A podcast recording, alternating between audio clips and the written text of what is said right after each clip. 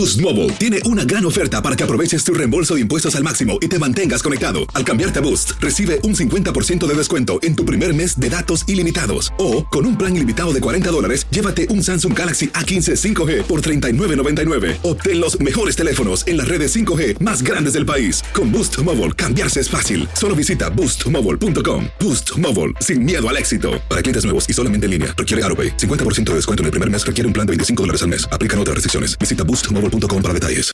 Familia querida de Univisión, aquí Lucero para decirles que no se pueden perder el gallo de oro. Lunes a viernes a las 9 por Univisión. Bienvenidos al podcast del Noticiero Univisión Edición Nocturna. Aquí escucharás todas las noticias que necesitas saber para estar informado de los hechos más importantes día con día. La Corte Suprema se inclinaría por rechazar los intentos para impedir la candidatura presidencial de Donald Trump. Esto tras escuchar argumentos de Colorado para que no figure en la boleta electoral del Estado. Se multiplican las peticiones de asilo de mexicanos en Estados Unidos ante el aumento de múltiples ataques violentos del crimen organizado. No nos imaginábamos esto, tener que dejar pues el lugar donde nacimos. El Salvador inició el juicio masivo a casi 500 presuntos cabecillas de la sanguinaria pandilla Mara Salvatrucha por miles de delitos cometidos en una década. Yolanda Saldívar dice que contará su versión sobre la muerte de Selena Quintanilla, por la que fue condenada a cadena perpetua. Lo hará en un documental llamado Secreto entre ellas. Comienza la edición nocturna. Este es Noticiero Univisión, edición nocturna, con Maite Interiano y Elian Sidán. Muy buenas noches. La Corte Suprema escuchó hoy argumentos sobre si el Estado de Colorado puede suprimir a Donald Trump de la boleta electoral, Maite. Así es, Elian. Colorado se basa en una sección de la enmienda 14 de la Constitución que prohíbe que ocupe un cargo público cualquiera que jure apoyar la Constitución y luego participe en una insurrección contra ella. Y bueno, precisamente por las preguntas que hicieron los jueces, todo parece indicar que se estarían inclinando a favor de Trump. Y Pedro Rojas nos informa desde la capital del país.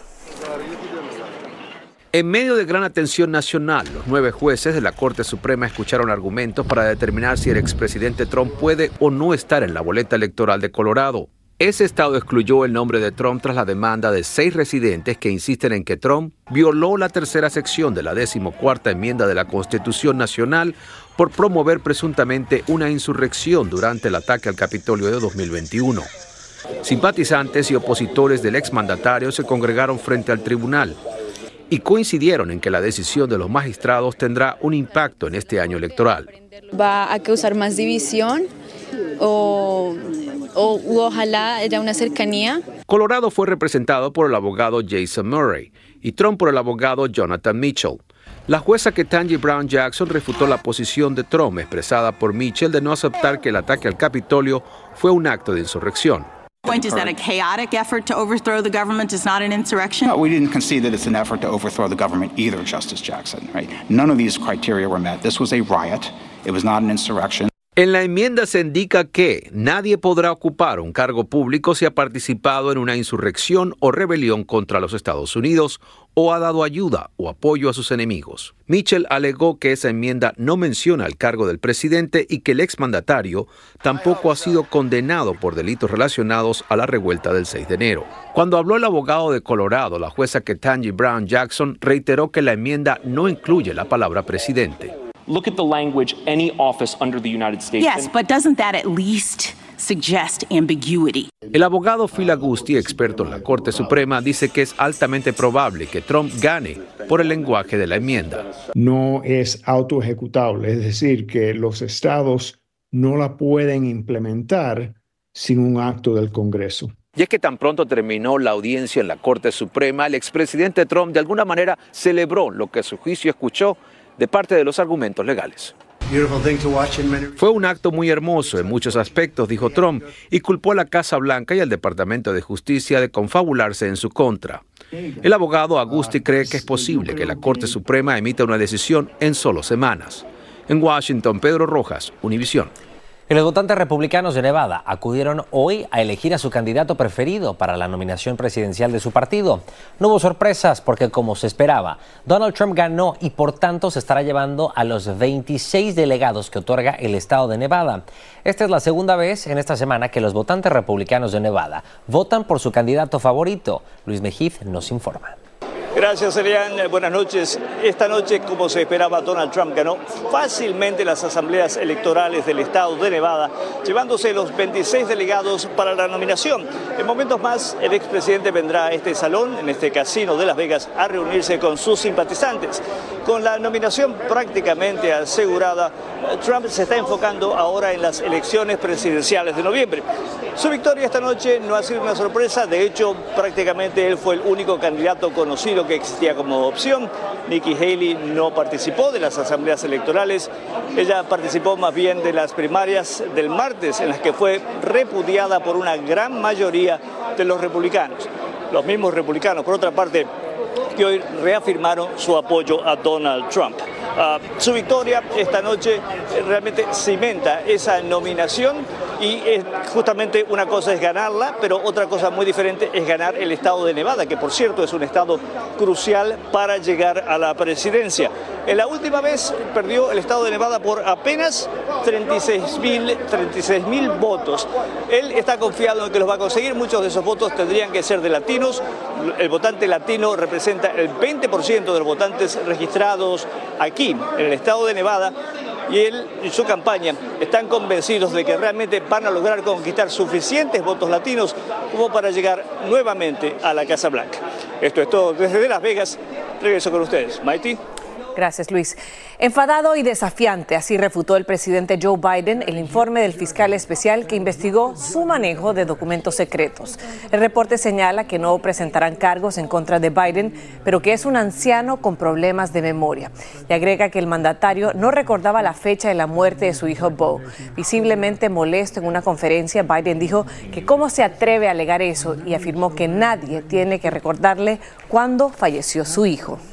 Y la cantidad de mexicanos que están solicitando asilo en Estados Unidos aumentó en grandes proporciones. Las cifras de estas peticiones en 2022 se quintuplicaron en el año 2023. Y también el mayor aumento para pedir asilo es el llamado miedo creíble a la tortura, los secuestros y extorsiones. Sandra Argüelles desde México nos informa.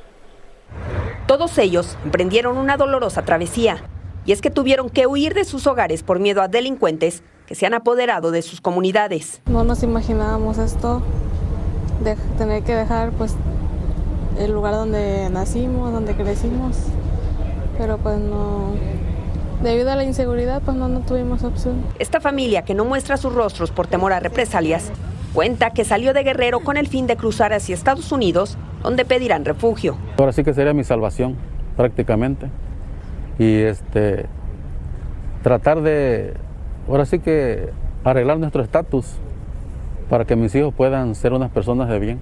Él sobrevivió a una emboscada perpetrada por el crimen organizado en contra de policías municipales en Coyuca de Benítez Guerrero en octubre pasado. Pero no tuvieron la misma suerte 13 de sus compañeros, quienes murieron en el lugar. Yo a veces me despierto 2 de la mañana, 3 de la mañana y no se borran esas imágenes de mi mente. Guerrero concentra el 44% de los desplazados en México debido a la violencia. Se trata de más de 6.000 personas que en los últimos años han emigrado. No hay tortillerías, no hay transporte público, eh, no hay escuelas. Entonces, pues la, la zozobra es lo que se siente. Y es que el crimen organizado ha ganado terreno amenaza y extorsiona a la población con el derecho de piso o de lo contrario son asesinados. El Servicio de Ciudadanía e Inmigración y Aduanas y Protección Fronteriza de Estados Unidos revela que las peticiones de asilo por un recurso llamado miedo creíble aumentaron 564% en comparación con el año pasado. Desde la Ciudad de México, Sandra Argüelles, Univisión. Gracias, Sandra. Estás escuchando la edición nocturna del noticiero Univisión.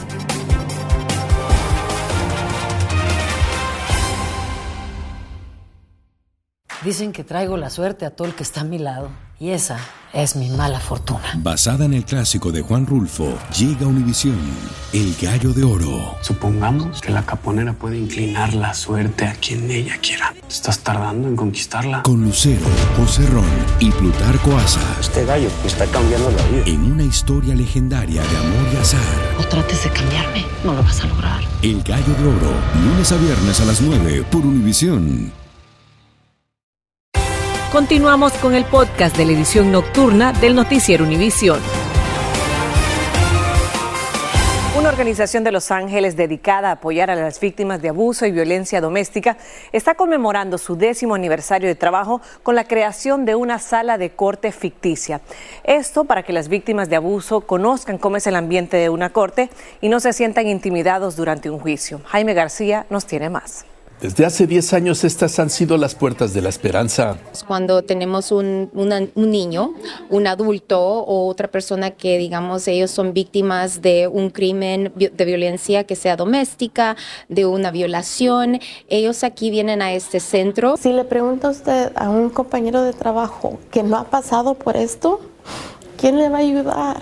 Hace 10 años Lisa Mora cruzó las puertas del Centro Judicial para Familias, donde encontró la ayuda que se ofrece en Los Ángeles a víctimas del abuso infantil y doméstico que por años sufrió en silencio. Yo quería venir a agarrar los servicios por el, abuso sexual de, niña, pero como crecí toda mi vida con, con abuso doméstico, yo pensaba que eso era normal. En su décimo aniversario, este Centro para Justicia Familiar tiene una nueva arma, esta corte simulada, con la que buscarán que las víctimas de abuso y violencia doméstica se sientan más confiadas en presentar su testimonio ante un juez. Tener esa confianza de entrar a una sala así, pero también ir a corte y tener que enfrentarse a su violador. Lisa Mora, que hoy en día ayuda a otras personas a salir del ciclo de abuso, dice que la simulación de un juicio dará confianza a quienes comienzan a recuperarse.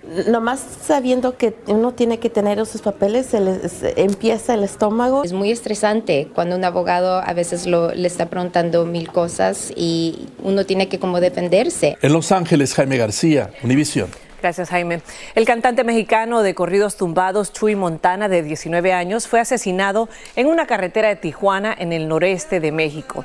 Así lo informó su sello discográfico Street Mob Records. Medios locales dijeron que el cuerpo de Montana tenía marcas y golpes que indican que intentó huir de un automóvil en movimiento. También habría recibido varios disparos. Y han pasado décadas desde el asesinato de la estrella mexicoamericana Selena Quintanilla. La autora del crimen, Yolanda Saldívar, cumple una cadena perpetua en una cárcel de Texas y por primera vez desde el crimen, Saldívar habló sobre el caso. Dijo que es importante aclarar las cosas. Danay Rivero nos informa. Unbelievably tragic news today. Selena is dead. Han transcurrido unos 30 años y hoy Yolanda Saldívar continúa afirmando que la muerte de la cantante Selena Quintanilla fue un accidente. En el documental de la cadena Oxygen, Saldívar dice contar su verdad. After so many years, I think it's time to set the story straight.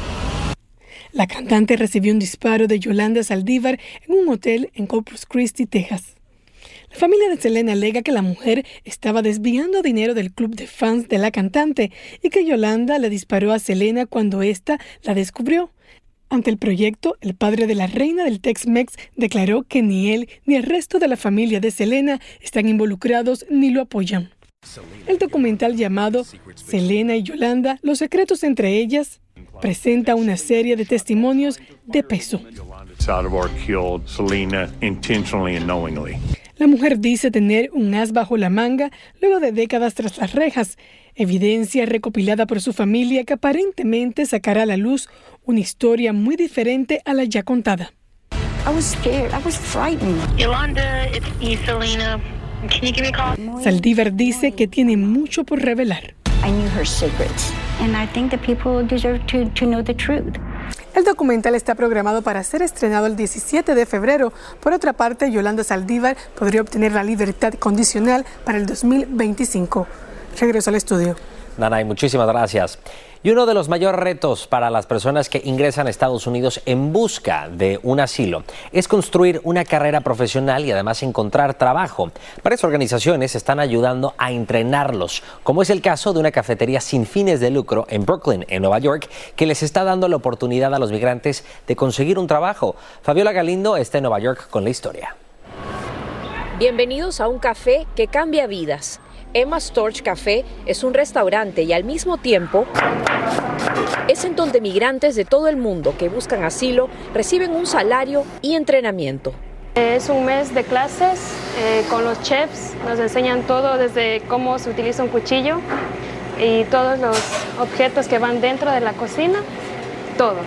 En 11 semanas de entrenamiento gratuito aprenden a cómo trabajar profesionalmente en las cocinas de los restaurantes más prestigiosos del país y todo en inglés. ¿Sabes de casualidad cómo se dice espátula en inglés? Espátula. ¿Lo aprendiste aquí? Eh, sí, yo llegué, lo primero que quise es estudiar inglés. Entonces, cuando yo llegué a los dos meses, ya estaba como con una escuela de inglés que se llama Riverside y ahí fue cuando yo me enteré sobre este programa. Son clases teóricas que luego llevan a la práctica en la cocina. ¿Cuál crees que es tu mayor destreza eh, de, lo que has aprendido? Hacer los biscuits. me salen perfectos. Ambas llegaron hace dos años y ya tienen planes a futuro. Estar aprendiendo otro idioma también me hace sentir como más fuerte, ¿sí? Como que puedo con más cosas. Esta organización ha graduado a más de 300 estudiantes a lo largo de los años y ahora con la llegada de más inmigrantes incluso han duplicado las horas de servicio en este café. Apoyamos a nuestros estudiantes hasta por dos años, dice la directora de la organización. Después de la graduación nos aseguramos no solo de que consigan un trabajo, pero que lo mantengan y que salgan adelante mejorando sus salarios. La organización empodera a personas que llegan al país en busca de refugio a través del entrenamiento culinario, asistencia de ubicación de empleo y al darles la oportunidad de adquirir experiencia en el café. En Nueva York, Fabiola Galindo, Univisión. Gracias, Fabiola. Ahora cambiamos de tema, pues estamos a tres días del Super Bowl y el precio de los boletos para el mega evento están por las nubes. Este lunes el precio promedio estaba en alrededor de los 9.800 dólares, casi el doble de los 5.700 dólares que costaron los boletos para el pasado Super Bowl, el número 57, cuando se enfrentaron los Chiefs de Kansas City con los Eagles de Filadelfia. También es más que el máximo anterior de 7.046 dólares para el partido en 2021 en Tampa, Florida, entre los Buccaneers y los Chiefs. Vale mencionar que ese año el estadio estaba al 33% de su capacidad debido a las restricciones del COVID-19, lo que aumentó la demanda de cada entrada. Increíble, Maiti. Y cambiando de tema, El Salvador inicia un juicio masivo contra centenares de presuntos líderes de la Mara Salvatrucha acusados de una serie de delitos. Y el Tribunal Supremo de Ecuador emite un fallo histórico tras la demanda de una paciente. El Salvador inició hoy un juicio masivo para procesar a casi 500 presuntos líderes de la pandilla La Mara Salvatrucha por más de 37 mil delitos cometidos a lo largo de una década. Así lo informó la Fiscalía de ese país centroamericano. Entre los acusados hay 24 cabecillas de la MS-13 y a todos ellos se les imputan delitos como homicidio agravado, secuestro y también tráfico de armas. Esto por haber alzado en armas con el fin de controlar parte del territorio de nuestra República, tener cooptada a la población, cobrar impuestos, ejercer su propia justicia y tener un grupo armado para la consecución de tales fines. El juicio además se está celebrando de forma virtual, ya que los delincuentes acusados están recluidos en diversas prisiones de ese país. El Tribunal Supremo de Ecuador despenalizó el miércoles la eutanasia y ordenó a los legisladores y las autoridades sanitarias que elaboren un reglamento sobre el procedimiento. La decisión de la Corte Constitucional de Ecuador se produjo en respuesta a una demanda de Paola Roldán, quien había sido diagnosticada con una enfermedad terminal comúnmente conocida como ELA. Paola había argumentado que se le debía permitir tener una muerte digna. Recibo esta noticia muy conmovida y con alivio, Hubieron días en los que pensé que nunca iba a escuchar el resultado de esta demanda. Así que hoy ha sido un momento muy especial para mí. En América Latina, Colombia había sido hasta ahora el único país en despenalizar la eutanasia, en la que los médicos utilizan fármacos para matar a pacientes terminales. Y Los Ángeles Lakers presentó esta tarde la estatua de Kobe Bryant, una escultura con el legendario escolta vistiendo el número 8 y con la mano derecha levantada hacia el cielo. Y arranca el Carnaval de Río de Janeiro con su vibrante música y coloridos vestuarios. Tenemos las primeras imágenes de esta gran fiesta.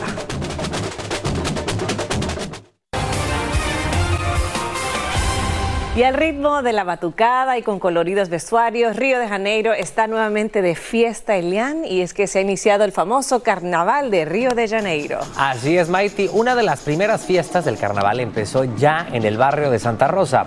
A pesar del intenso calor, los participantes disfrutaron del baile durante la fiesta conocida como El Cielo sobre la Tierra. Y turistas y locales disfrutarán el sábado en uno de los grandes espectáculos, ya que 49 grupos de danza desfilarán en elaboradas carrozas por toda la ciudad, en el Zambódromo salen y bueno, recorren todas las calles de Río de Janeiro. Y además un dato curioso, Mighty, es que este festival es parte del patrimonio inmaterial de la UNESCO. Ahí lo tienen, a disfrutar. Gracias, muy buenas noches. Gracias por escucharnos. Si te gustó este episodio, síguenos en Euforia, compártelo con otros, publicando en redes sociales y dejándonos una reseña. Familia querida de Univisión, aquí Lucero para decirles que no se pueden perder el gallo de oro. Lunes a viernes a las 9 por Univisión.